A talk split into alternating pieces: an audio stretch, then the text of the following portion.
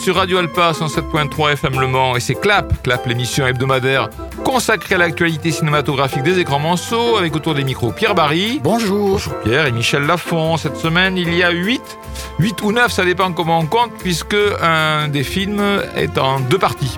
Donc euh, voilà. Alors, on parlera des Gardiens de la Galaxie 3, Showing Up, La Marginale, Pour l'honneur. Donc, le film qui est en deux parties, Trenque Lauquen 1 et 2. Alors, j'ai dit Trenque Lauquen parce que c'est argentin, donc je pense que ça se prononce comme ça. C'est comme l'espagnol, oui. Ben oui, hein. Disco Boy, La Gravité et Nos Cérémonies. Pour la programmation musicale, pour une fois, je n'ai pas eu à me creuser la tête, puisque, ben, on le sait, les Gardiens de la Galaxie 1, 2, 3 sont célèbres pour leur BO. Et donc là, on va écouter uniquement des titres que l'on entend dans ces Gardiens de la Galaxie numéro 3. Et on commence par le titre que l'on entend au tout début du film, une version acoustique d'un titre fort célèbre. Je vous laisse le temps de le deviner.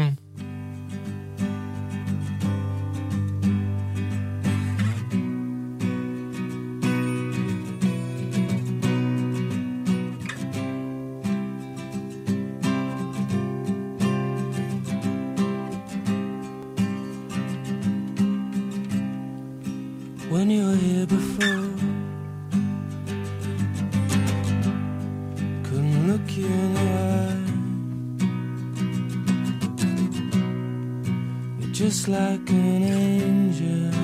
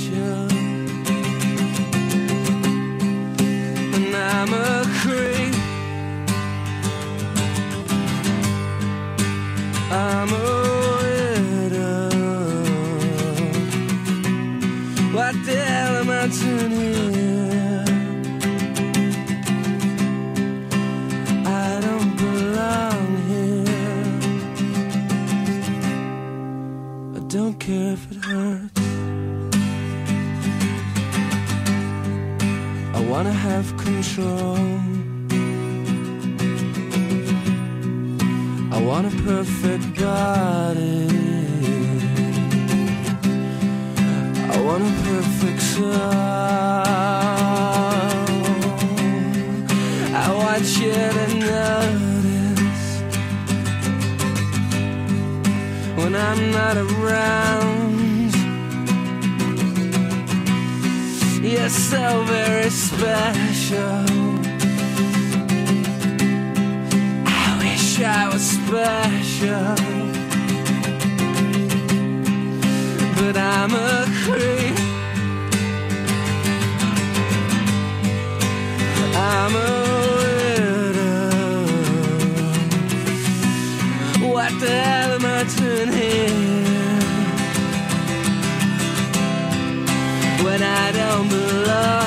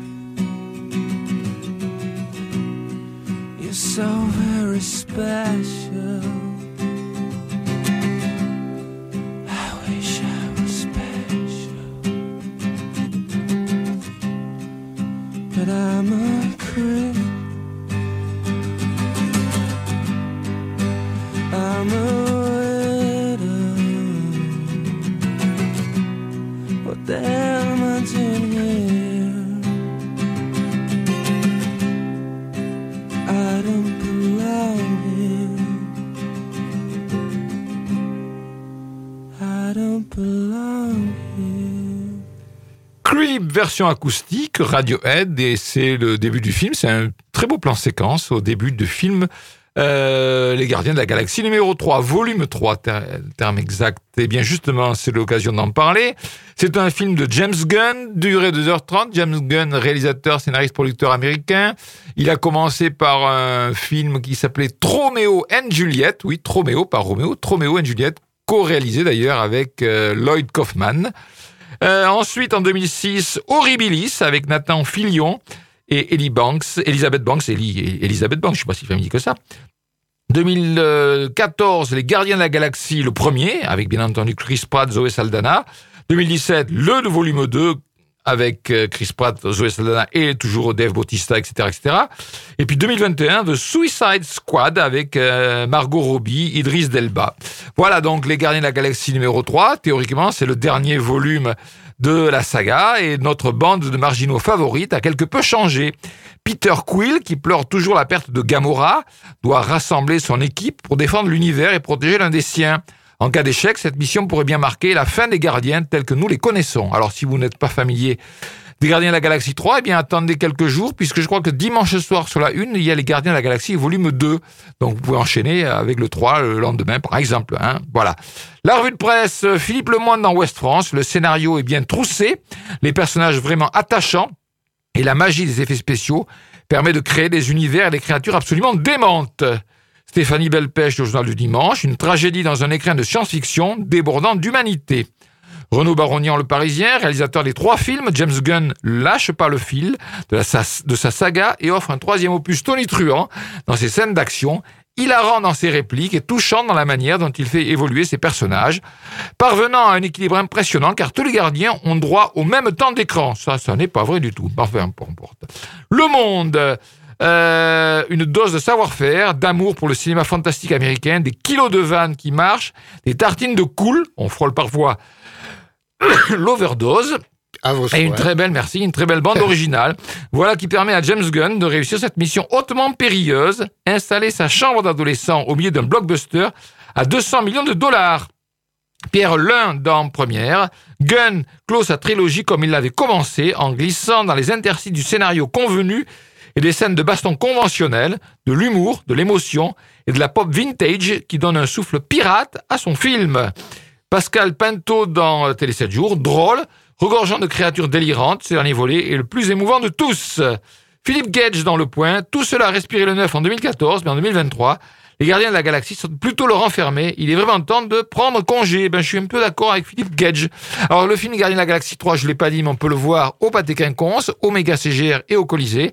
Dans les trois salles, on peut le voir en VO ou en VF. Euh, la VO, il faut chercher, bien entendu, dans euh, les journaux où on peut trouver les séances en VO. Alors, donc, c'est Gardien de la Galaxie 3. Moi, je l'ai vu, bien entendu, en VO. Donc, c'est le troisième épisode. C'est toujours aussi spectaculaire. Mais pour moi, on n'est quand même pas loin de l'overdose d'effets spéciaux. Par moments, j'ai trouvé même qu'il y avait moins d'humour. Or, c'est ce qui faisait vraiment la différence avec beaucoup d'autres films de la galaxie Marvel. Il y a beaucoup moins d'autodérision, moi je trouve, dans ce film euh, notamment. En revanche, cette fois, l'émotion tient une large place et elle aussi inhabituelle à cette dose. Donc moins d'humour, beaucoup plus d'émotion. Et ce parce que le personnage principal auquel tourne l'intrigue, autour duquel tourne l'intrigue, c'est Rocket. Rocket, c'est le raton laveur dont on découvre le passé, un passé fait de souffrance. Et c'est un moyen habile d'évoquer le thème de la maltraitance animale dans les expérimentations scientifiques. Raccoon est donc euh, blessé. Et pour le sauver, eh bien, il faut trouver le grand méchant du film qui est responsable de cela. Donc c'est tout l'enjeu du film. Euh, sinon, on est dans le cahier des charges habituel de ce genre de film, un enjeu simple, hein, donc il faut sauver euh, Rocket, mais aussi euh, de nombreuses péripéties, pas de jeu très clair d'ailleurs pour y arriver, et évidemment un méchant mégalo, mégalo qui veut être le maître du monde.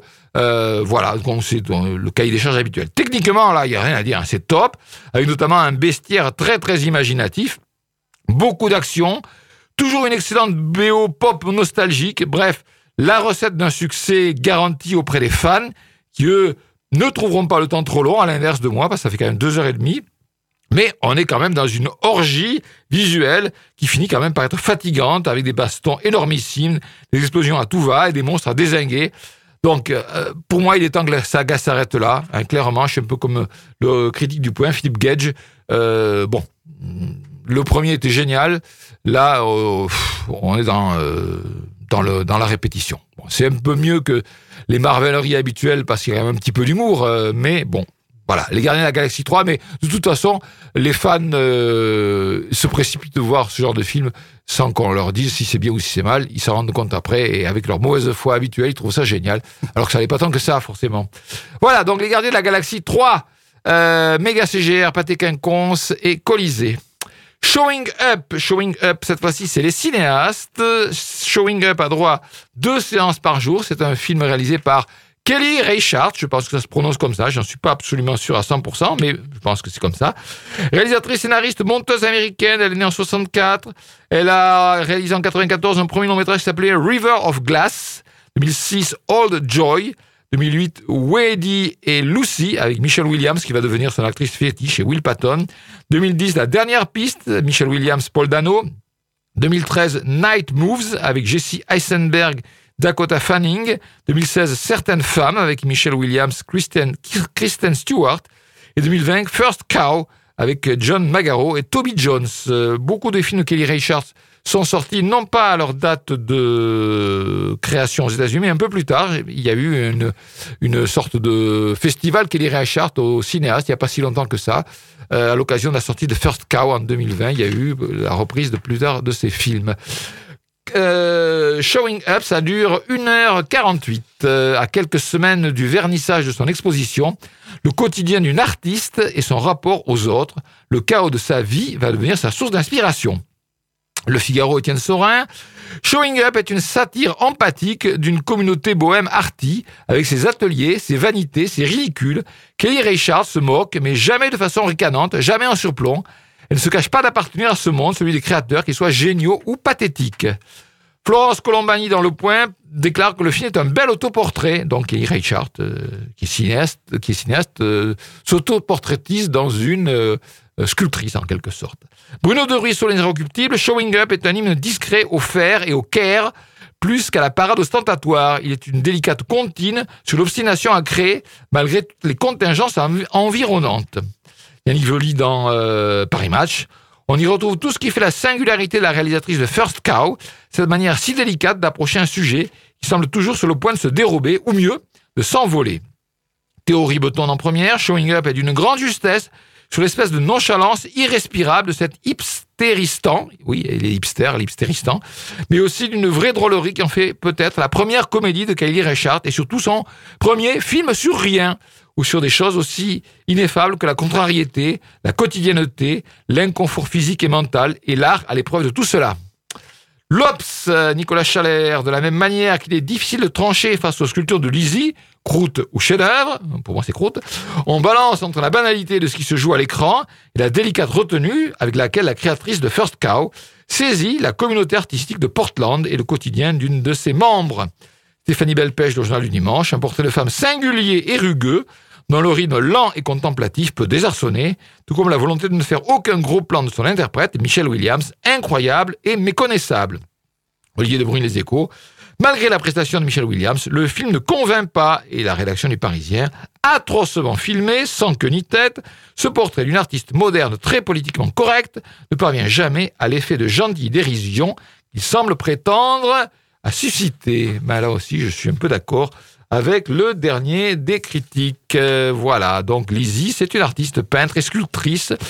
Et le film fait son portrait entre son travail euh, au quotidien dans une résidence d'artiste tenue par sa mère et les préparatifs euh, de sa toute prochaine exposition où elle va donc présenter sa production dans une galerie locale. Alors on la suit dans son quotidien d'artiste, un quotidien parasité par toute une série d'événements euh, totalement ordinaires, totalement banals. Alors dans ces événements, il y a, il y a ses relations avec son père et sa mère, et puis aussi avec son frère qui est gentiment paranoïaque. Sa voisine est propriétaire, elle aussi artiste, qui tarde obstinément à lui réparer son chauffe-eau. Cela en devient d'ailleurs euh, quasiment obsessionnel pour Lizzie, qui cherche en permanence dans le film à prendre une douche. Une douche chaude, puisque chez elle, elle ne peut prendre que des douches froides. Et puis, il y a surtout un pigeon. Oui, un pigeon que son chat, à Lizzie, et son chat a blessé, mais qu'elle a fini par recueillir pour le soigner, et qui euh, devient le centre de son attention. Elle fait une véritable fixation sur ce pigeon. On sait pas trop pourquoi, mais c'est comme ça. Voilà. Donc, si le but du film était de montrer que les artistes ont une vie ordinaire comme le commun des, comme le commun des mortels, avec des problèmes très prosaïques, alors là, c'est parfaitement réussi, oui. Mais la question se pose de quel est l'intérêt à faire un film d'une heure 48 là-dessus? Un film où il se passe euh, quasiment rien, si ce n'est de suivre cette femme et ses petits tracas. Alors il paraît, d'après certaines critiques, que c'est euh, euh, ironique. bah, moi, ça m'a pas paru si évident que ça. Au contraire, moi, je trouve même ça assez complaisant, assez peu critique sur le monde des artistes, euh, qui se la pètent beaucoup. hein. Euh, L'art contemporain, c'est quand même beaucoup de baratin. hein. Euh, bref, c'est euh, lent, c'est assez ennuyeux. C'est un film dépressif, on va dire.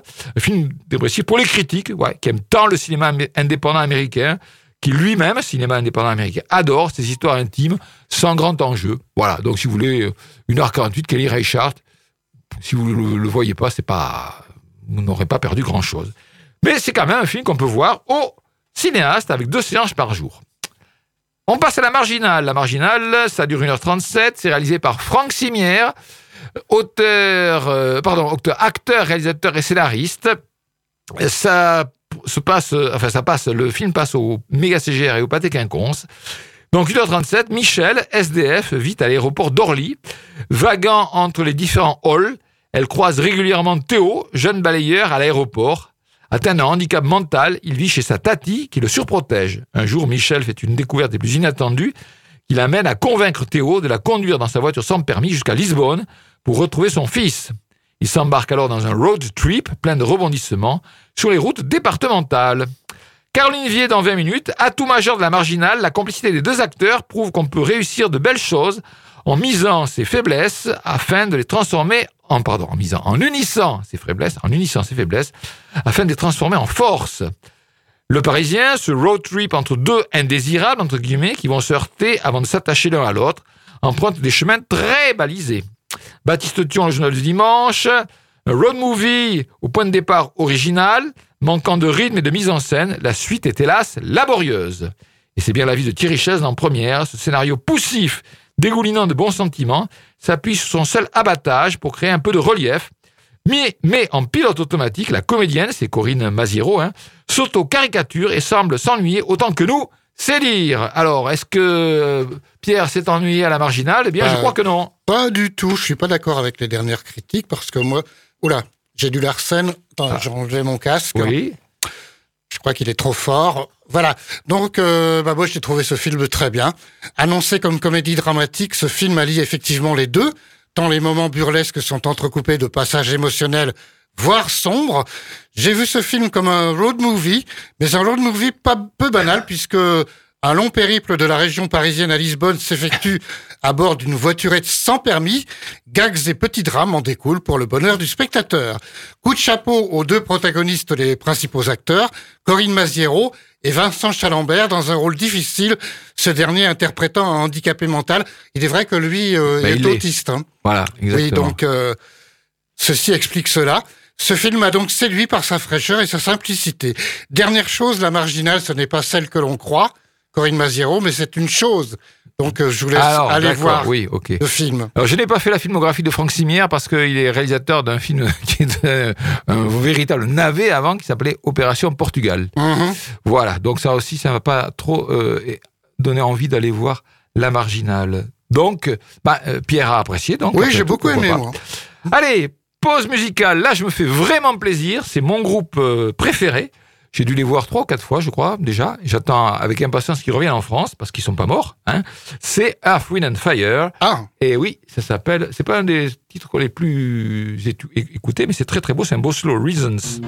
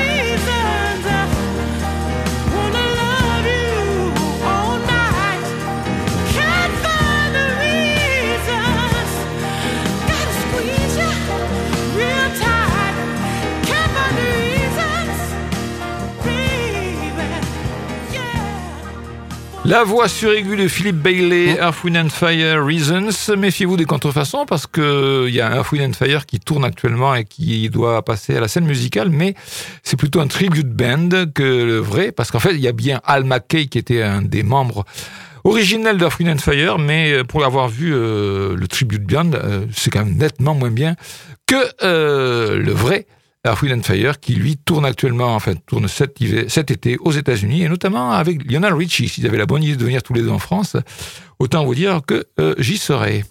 Voilà, donc Reasons, un titre que l'on entend dans le film Les Gardiens de la Galaxie numéro 3. Pour l'honneur, là on y entend Francis Cabrel, c'est différent.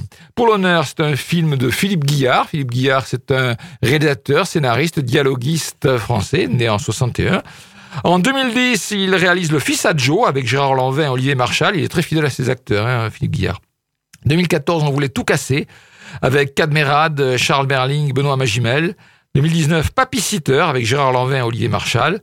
2020, J'adore ce que vous faites avec Gérard Lanvin et Artus. Et puis les scénaristes de films comme 3-0, euh, People, euh, Jet Set euh, 2, Camping, oh, lui aussi c'est scénariste, euh, Turf, Disco, etc. Voilà donc euh, la filmographie de Philippe Guillard. Le film de Philippe Guillard pour l'honneur est proposé au Méga CGR et au Pâté Quinconce. Durée 1h37. Troquepont sur Vézère et Tourtour-les-Bains, deux petits villages du sud de la France, se livrent depuis toujours une impitoyable guerre de clochers, symbolisée par un redoutable derby entre les deux équipes de rugby. Troquepont a incontestablement pris l'ascendant, mais une arrivée inattendue de demandeurs d'asile va changer la donne et bouleverser la vie de ces deux villages. Alors, peu de critiques, mais Corinne Renaud-Nativelle dans La Croix déclare Le cinéaste ne craint pas les bons sentiments, sa comédie assène un message d'accueil d'inclusion avec suffisamment de répartie pour dépasser le propos convenu. Et Yves Gélier dans Le Parisien déclare que c'est une histoire simple et généreuse. Voilà ce qu'on peut dire dans la presse euh, pour euh, ce film, pour l'honneur. Alors pour l'honneur, donc Philippe Guillard euh, revient avec ce film à ses premières amours, à savoir le rugby, qu'il a lui-même pratiqué à un haut niveau, puisqu'il faisait partie du, de la fameuse équipe du Racing Club de France, avec Franck Ménel, Jean-Baptiste Lafont, etc., qui s'était illustré à une époque en jouant avec euh, Béret et euh, Nœud Papillon. Ils sont à l'origine d'ailleurs de la marque Eden Park. Mais enfin bon, ça c'est la publicité gratuite, parce que je ne pense pas d'Eden Park. Donc euh, le fils, a, euh, donc euh, Philippe Guillard revient à ses premières amours, et s'était déjà servi d'ailleurs du milieu du rugby de, de- de pour son premier film, donc le fils à Joe. Voilà, je euh, m'embrouille un petit peu. Donc avec pour l'honneur, eh bien, euh, il revient donc au, au rugby. C'est pour l'honneur, c'est l'exemple parfait du feel good movie plein de bons sentiments. Alors il s'agit ici de raconter la rivalité rugbystique ancestrale entre deux villages voisins du sud-ouest, mais vient s'y greffer une histoire euh, de réfugiés accueillis dans l'un des villages, malgré les, ré- les réticences d'une partie de la population inquiète de cette arrivée. Or, cette arrivée ben, va changer la donne euh, parce que ces migrants pourraient devenir euh, euh, d'improbables renforts pour l'équipe de rugby. Voilà, alors forcément, tout finira bien. Ceux qui n'acceptaient pas ces migrants vont les adorer à la fin, bien entendu. C'est un film entre folklore sur les valeurs du rugby. Alors, les valeurs du rugby, c'est la virilité, la solidarité, les troisièmes mi-temps, le sens du partage, le sport facteur d'intégration. Donc ça, c'est les valeurs du rugby. Un mélange donc entre ces valeurs du rugby et les bons sentiments sur l'accueil des migrants. Alors on ne parlera pas de la naïveté du propos, elle est assumée, Philippe Guillard le dit lui-même, euh, il reconnaît qu'il fait dans, la, dans les bons sentiments. On retiendra quand même ça et là quelques répliques, notamment assénées par euh, le personnage joué par Mathieu Madénian, euh, la conviction aussi mise par Olivier Marchal dans son rôle d'entraîneur et patron de bistrot, euh, très humaniste. Pour le reste, moi, je trouvais ça assez médiocre, tant dans la mise en scène que dans l'interprétation. Alors, on voit bien les valeurs prônées par Philippe Gouillard, elles sont inattaquables, mais la candeur de l'ensemble est quand même excessive et finit par se retourner contre le film avec une vision par trop angélique et caricaturale de choses quand même euh, assez importantes. Alors, sauf à dire que le film est quasiment un conte de fées, mais là, bon, euh, pourquoi pas? Mais c'est quand même trop. Hein. Comment le réalisateur peut nous faire croire qu'on peut devenir rugbyman hein? C'est quand même un sport hyper technique, le, rugby. D'ailleurs, c'est expliqué un petit peu dans le film. Qu'on peut devenir rugbyman en moins de trois mois. Mais bon, je chipote, je chipote. Retenons donc le côté gentil, feel good movie. Parce qu'on n'a pas envie d'être trop méchant avec ce film, qui aura quand même du mal, je pense, à attirer les spectateurs au nord de la Loire. Qu'est-ce que tu en penses, mon petit Pierre? Alors, si vous allez voir ce film et que vous n'aimez pas du tout le rugby, cela risque d'être un peu compliqué pour vous. Toutefois, il n'y a pas que le rugby dans cette comédie, il y a aussi le thème de l'intégration des migrants demandeurs d'asile. Les deux mélangés nous donnent une histoire plutôt drôle, une histoire parsemée d'émotions et de bons sentiments, tu l'as dit, aussi avec tout de même des passages un peu cucu. Eh Je oui. me suis permis. Hein. Ben oui. Un cocktail très divertissant sur le thème de Clochemerle, avec une courte apparition surprise. Oh, Patrick Sébastien Exact. Pas si étonnant que ça finalement quand on connaît son amour pour le rugby. Lui originaire de Brive-la-Gaillarde, où il a été lui-même rugbyman et dirigeant de club. Mhm. Bref, du rugby, mais pas que. Pour l'honneur, une comédie sympathique selon moi qui se laisse regarder. Bien, et on peut la voir au Méga CGR et au Pâté Quinconce. Trenque Lauquen partie 1, Trenque Lauquen partie 2, c'est au cinéaste. Les films n'ont droit qu'à une séance par jour et encore Trenque Lauquen partie 2, pas forcément. C'est un film euh, argentin, hein, euh, de Laura Citarella, Citarella plutôt plus exactement, on doit dire, je pense. Et euh, donc, qu'est-ce qu'on peut dire sur Laura Citarell- Citariella? Réalisatrice, scénariste, productrice, productrice, elle a réalisé des films euh, inédits en France. En 2011, un film qui s'appelait Ostende. Et en 2011 également, La Mujer de los Perros. Euh, la Mujer, c'est la, la femme des chiens, Los Perros. Co-réalisé avec Ro- Véronica Lines. Alors, Trenque Lauquen, euh, partie 1 et 2. Le premier fait 2h09, le deuxième 2h13. Donc ça fait plus de 4 heures. Une femme disparaît. Deux hommes partent à sa recherche aux alentours de la ville de Trenque Lauquen. Ils l'aiment tous les deux et chacun a ses propres soupçons quant aux raisons de cette disparition. Les circonstances vont cependant se, ré- se révéler plus étranges que prévu. En deux parties et douze chapitres, Tren- Trenque Lauquen croise les récits de ces différents personnages et cartographie une ville. De la découverte d'une ancienne correspondance amoureuse dans une bibliothèque à de mystérieuses apparitions près d'un lac, la Pampa n'a pas encore révélé tous ses secrets. Le Monde, Mathieu Macheret. Le sujet, une femme disparaît. On a vu quelques chefs-d'œuvre là-dessus. En voici un autre. Ludovic Béot, Les Inrecuptibles. Le film est prodigieux de bout en bout et en tout point. Autant dans sa manière de naviguer et d'investir différents genres, avec une immense ambition romanesque, que dans sa façon de se fractionner, se désintégrer pour mieux se régénérer et renaître au cœur d'une nouvelle bifurcation. Vincent Austria l'Humanité, Trenque Lauquen, s'inscrit parfaitement dans la lignée du thriller à énigme, tout en bouleversant les canons du récit romanesque par son principe de fragmentation et ses coq à l'âne aux vertus addictives, on ne s'en lasse pas. Sophie Grassin dans l'Obs, céder au plaisir de la fiction sans chercher à comprendre le pourquoi du comment, c'est à ce prix que Trenque Lauquen déploie son charme envoûtant. Le Figaro, l'humour s'oppose à cette fable peuplée de sociétés secrètes, de phénomènes paranormaux entre romance et thriller. Laura Citarella se croit tout permis. Elle a raison, sous ses yeux, tout devient du cinéma. Dépaysement garanti. Yannick Velu dans, dans Paris Match, attention, coup de cœur et vraie expérience de spectateur. Le seul qui n'a pas aimé, c'est Thomas Borez dans Première. À défaut de nous perdre, cette épopée intime finit par évaporer notre attention dans la nature. Intriguant certes, mais pas trop. Voilà, donc ça dure 4 heures si vous voulez voir les deux parties. Et c'est au cinéaste. Euh, Très bonne critique, hein, mais il faut avoir du oui, temps hein, pour aller les voir. tu sais que j'aime pas trop Ah bah, 4 oui, heures oui, de non, mais là, en plus, tu peux pas les voir d'affilée, c'est en deux fois. Ah hein, oui, mais, c'est euh, en, oui, oui. en deux semaines, non? Non, non, pas en deux Non, semaines. c'est la même semaine, dans la même semaine, mais pas aux mêmes heures et ça s'enchaîne. D'accord. Je crois pas que ça s'enchaîne en plus. Voilà, Disco Boy, on reste au cinéaste. Disco Boy, c'est un film de Giacomo Abruzzese. Giacomo Abruzzese, réalisateur, scénariste, monteur italien. Lui aussi a commencé par le court-métrage. En 2016, euh, ah, en 2019, il réalise un documentaire qui s'appelait America, mais qui ne semble pas avoir été distribué. Donc, ce serait son premier long métrage distribué en France. 1h31 pour ce film, présenté, donc je le répète, au cinéaste et Disco Boy a droit à une ou deux séances par jour. Prêt à tout pour s'enfuir de Biélorussie, Alexei rejoint Paris et s'engage dans la Légion étrangère. Il est envoyé au combat dans le delta du Niger, où Jomo, jeune révolutionnaire, lutte contre les compagnies pétrolières qui ont dévasté son village. Si Alexei cherche une nouvelle famille dans la Légion, Jomo s'imagine être danseur, un disco boy. Dans la jungle, leurs rêves et destins vont se croiser. Alors, le Parisien, halluciné, mystique, déstabilisant, sous amphétamine, dynamité par la bande de son signée du français Vitalik, ce prix long métrage est tenté par la guerre, la techno et les fantômes. Avec lui, un jeune cinéaste est né. Baptiste Thion, le journal du dimanche, le film tend, progressi- tend progressivement vers l'abstraction pour embarquer le spectateur dans une aventure visuelle et sonore, aussi splendide qu'envoûtante, où la danse sur fond de musique techno incantatoire signée Vitalik transcende les différences. Jérémy Couston en Télérama parle d'un film audacieux entre guerre et trance. L'Obs, le cinéaste, se regarde un peu faire au détriment du récit, mais son film a un indéniable pouvoir d'envoûtement. Pablo Patarin dans L'Humanité, indépendamment du synopsis aguicheur et de scènes créatives, l'œuvre nous perd, parfois en même temps que son protagoniste, le scénario reposant avant tout sur ses conflits intimes. Le film souffre néanmoins d'une esthétique chargée de symboles répétitifs et d'une lourdeur dans la mise en scène que les ellipses successives ne suffisent pas à compenser. Disco Boy, c'est proposé par les cinéastes avec une séance ou deux par jour. Donc, c'est l'histoire d'Alexei. Alexei, donc, vous l'avez compris, c'est un jeune biélorusse qui s'enfuit de son pays, qui se réfugie en France et qui s'engage à la Légion étrangère.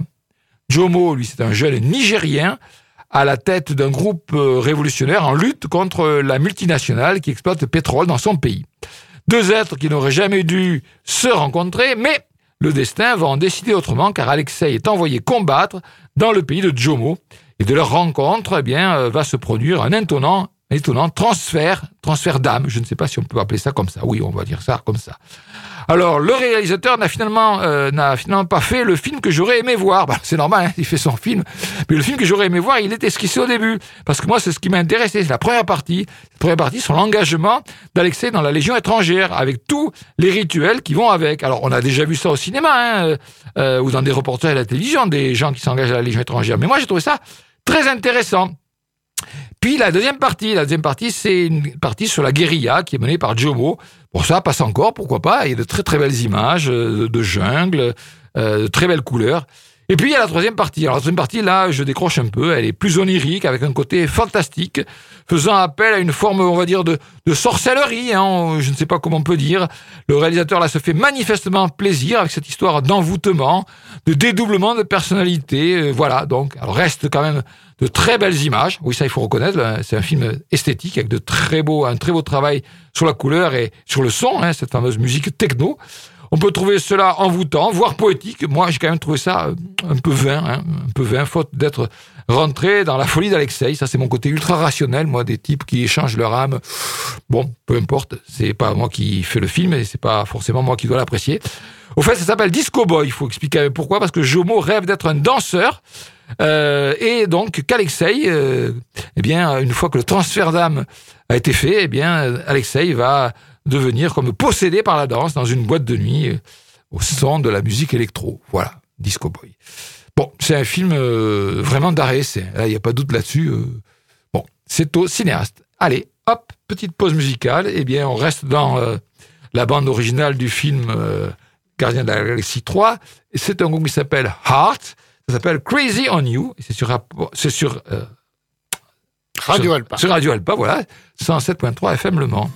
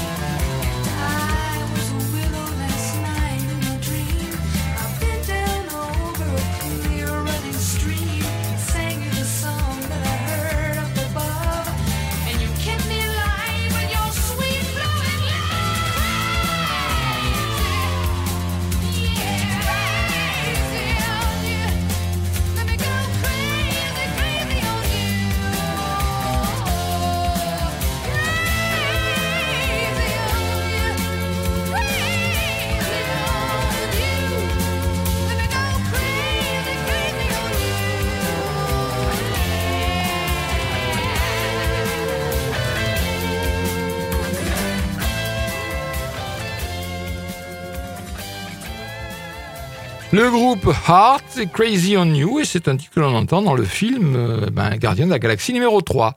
La gravité, la gravité, c'est un film de Cédric Ido. Cédric Ido, c'est un réalisateur, acteur et scénariste français né en 80. Il a à son actif deux courts-métrages et un long-métrage en 2016, La vie de château, co-réalisé avec Maudit Barry. Euh, Cédric Ido, il est franco-burkinabé. Et son film, La gravité, d'une heure 26, pro- est proposé par le méga CGR. Mystérieux alignement des planètes embrase le ciel et inquiète tous les habitants de la cité. Une bande d'adolescents, les Ronins, règnent en maître sur cette cité et voient cet événement planétaire comme la possibilité d'une nouvelle ère. Daniel, Joshua et Christophe, trois amis d'enfance que le deal et la prison ont séparés, vont devoir s'unir pour affronter ce gang. Après cette nuit-là où le ciel a viré au rouge sang, plus rien ne sera jamais pareil. Caroline Vier dans 20 minutes, Cédric Ido entremêle les genres autour d'excellents comédiens et livre un film haletant.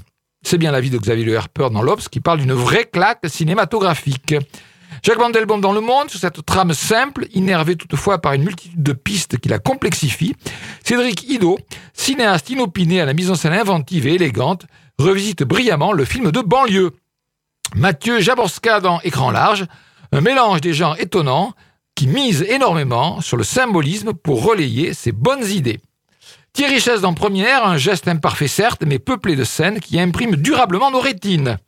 Jacques Maurice dans Télérama, le film est parfois naïf mais captivant, graphique, original dans ses scènes de violence, des combats brutaux et stylisés dans la lignée du cinéma asiatique. On aime cette modestie associée à l'énergie sèche des bonnes séries B d'antan. Sandra Onana dans Libération, du film et de sa facture bourrine de comic book, émane une joie récréative. Le plaisir qu'on y prend nous-mêmes se limite malheureusement à cette impression et s'accommo- et s'accommode mal des naïvetés et maladresses disséminées en cours de route. Pas vu la gravité, mais ce film est proposé par le euh, méga CGR. Notre dernier film de la semaine, c'est Nos cérémonies. Cette fois-ci, on repart au cinéaste. Nos cérémonies est un film qui a droit à une ou deux séances par jour, réalisé par Simon Riette. Je pense que ça se prononce comme ça. hein. Euh, C'est peut-être mon obsession des Riettes, mais R-I-E-T-H. Je ne sais pas comment ça pourrait se prononcer. Mhm. Hein. Riette, Riette. Bon, peu importe. Hein. Il sera bienvenu au Mans avec un nom pareil, celui-là. Scénario, euh, scénariste réalisateur français, c'est son premier long métrage, 1h44, Nos cérémonies. On est à Royan en 2011, alors que l'été étire ses jours brûlants. Deux jeunes frères, Tony et Noé, jouent au jeu de la mort et du hasard, jusqu'à l'accident qui changera leur vie à jamais. Dix ans plus tard et désormais jeunes adultes, ils retournent à Royan et recroisent la route de Cassandre, leur amour d'enfance. Mais les frères cachent depuis tout ce temps un secret. Alors évidemment, moi j'ai pas vu le film, donc je ne connais pas le secret. Thierry Chaise dans Ouest France parle d'une pépite de cinéma fantastique. Caroline dans 20 minutes, cette œuvre esthétique autour d'une fratrie à la lisière du fantastique est incarnée par deux jeunes comédiens au talent incandescent. Alors les deux frères, Raymond et Simon Bord. Voilà, hein, ils jouent deux frères et ils sont frères aussi. Cinématiseur Renan, cinématiseur, pardon, Renan parle d'un film impressionnant d'audace et de style. L'écran fantastique, un premier long métrage admirable en constante ambiguïté, autant sur la dépendance malative à l'autre que sur la malédiction des dévoués, ces aveugles qui ne demandent jamais rien en retour.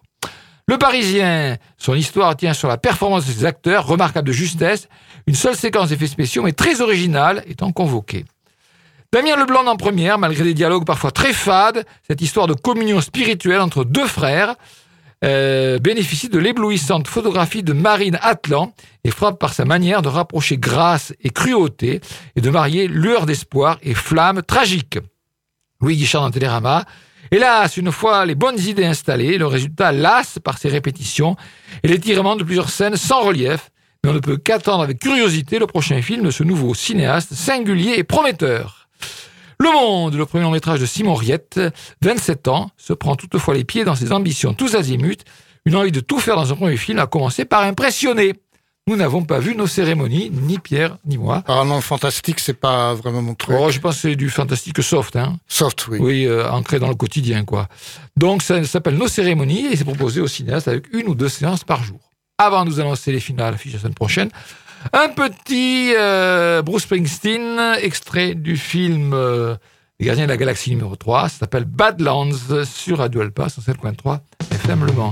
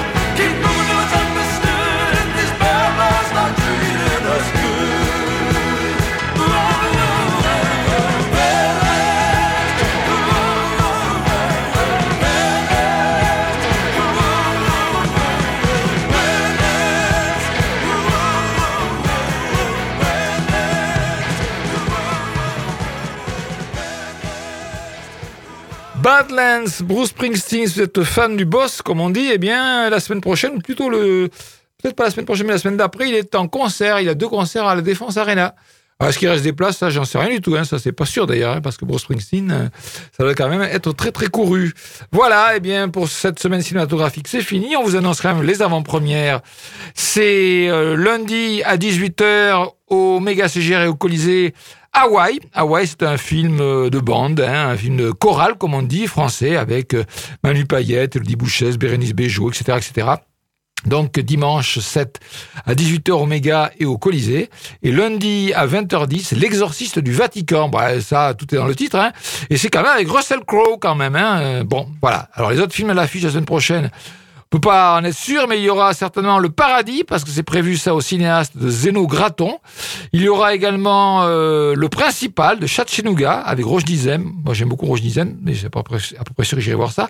War Pony, un film également euh, prévu au cinéaste. Et puis il y aura certes d'autres films, mais je n'en ai pas la certitude. Par exemple, un film qui s'appellerait Le cours de la vie avec Agnès Jaoui, Jonathan Zakai, Géraldine Nakache. Pourquoi pas Euh, Après tout, j'en sais rien. Voilà. Cette semaine, euh, Pierre vous recommande... Alors j'ai aimé les deux en fait pour l'honneur, mais je préfère quand même la marginale. Eh ben moi je vous recommande rien du tout en fait. Hein. Ah bah, ouais, euh, si vous êtes fan des Gardiens de la Galaxie 3, euh, des Gardiens de la Galaxie euh, de la saga, pourquoi pas Mais moi, euh, j'ai rien qui m'a vraiment fait tilter cette semaine. Voilà, ben c'est comme ça. Allez, allez, à la semaine prochaine sur Radio Alpa sur 7.3 FM Le Mans. Au revoir.